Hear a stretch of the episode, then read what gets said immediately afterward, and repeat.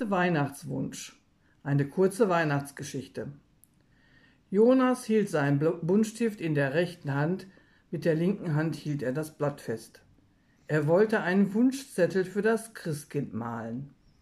Tagelang hatte er darauf hingefiebert, endlich alles zu malen, was er sich zu Weihnachten wünschte. Und nun fiel ihm nichts mehr ein, aber auch gar nichts. Das Einzige, das er sich von Herzen wünschte, war eine Eisenbahn aus Holz mit einer Dampflok. Und die konnte er nicht malen. Er versuchte es. Einmal, zweimal, dreimal, aber es gelang ihm beim besten Willen nicht.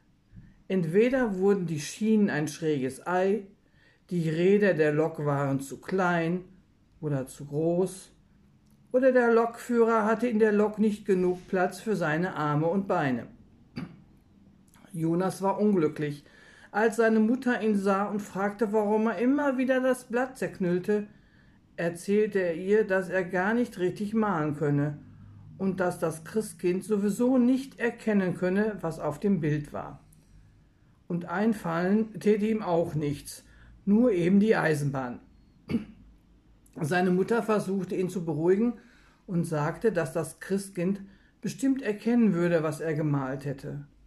Das Christkind sieht sich doch jedes Jahr die Wunschzettel der Kinder an und das schon viele, viele Jahre. Das Christkind kann die Weihnachtswünsche auf den Bildern der Kinder besser erkennen als du und ich. Ganz bestimmt, sagte sie. Jonas war nicht überzeugt. Seine Mutter spürte das und hatte eine andere Idee. Jonas, weißt du was? Ich habe gehört, dass Weihnachtswünsche auch dann vom Christkind erfüllt werden, wenn man nur ganz fest daran denkt. Vielleicht versuchst du das einmal. Denk einfach ganz fest an deinen schönsten Weihnachtswunsch. Dann geht er bestimmt in Erfüllung. Er war zwar immer noch sehr skeptisch, was die Sache mit seinem Weihnachtswunsch und dem Christkind anging, aber er hatte keine andere Wahl. Er dachte, dass es vielleicht besser wäre, ganz fest an eine schöne Holzeisenbahn zu denken, als eine zu malen, die krumm und schief war. Darauf könnte ja keine Lok der Welt vernünftig fahren. Jonas beschloss also, den Vorschlag seiner Mutter so anzunehmen.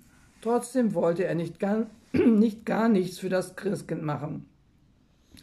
Das, was er gut malen konnte, war ein Stern, das hatte er im Kindergarten schon hundertmal gemacht. Also malte er für das Christkind einen großen Stern auf das Blatt, schnitt ihn ganz sorgfältig mit einer Schere aus und legte ihn auf die Fernseh Fensterbank in seinem Zimmer. In den Tagen und Wochen darauf dachte er ganz fest an seine Holzeisenbahn und wünschte sich nichts sehnlicher, als dass sein größter Wunsch in Erfüllung gehen würde.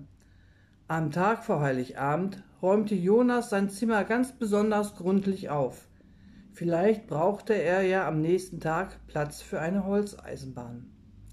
Am heiligen Abend klopfte Jonas Herz ganz wild in seiner Brust. Er war so aufgeregt wie schon lange nicht mehr. Als das Glöckchen erklang und sich die Tür vom Weihnachtszimmer öffnete, stand unter dem Baum eine Holzeisenbahn. Genau so eine, die sich Jonas so lange gewünscht hatte, mit einer Dampflok und einem Lokführer mit zwei Armen, zwei Beinen und einer Mütze. Jonas war glücklich. Und während er damit spielte, sagte er dem Christkind ganz still und heimlich Danke, natürlich in seinen Gedanken, die würde er ganz sicher, äh, die würde es ganz sicher hören.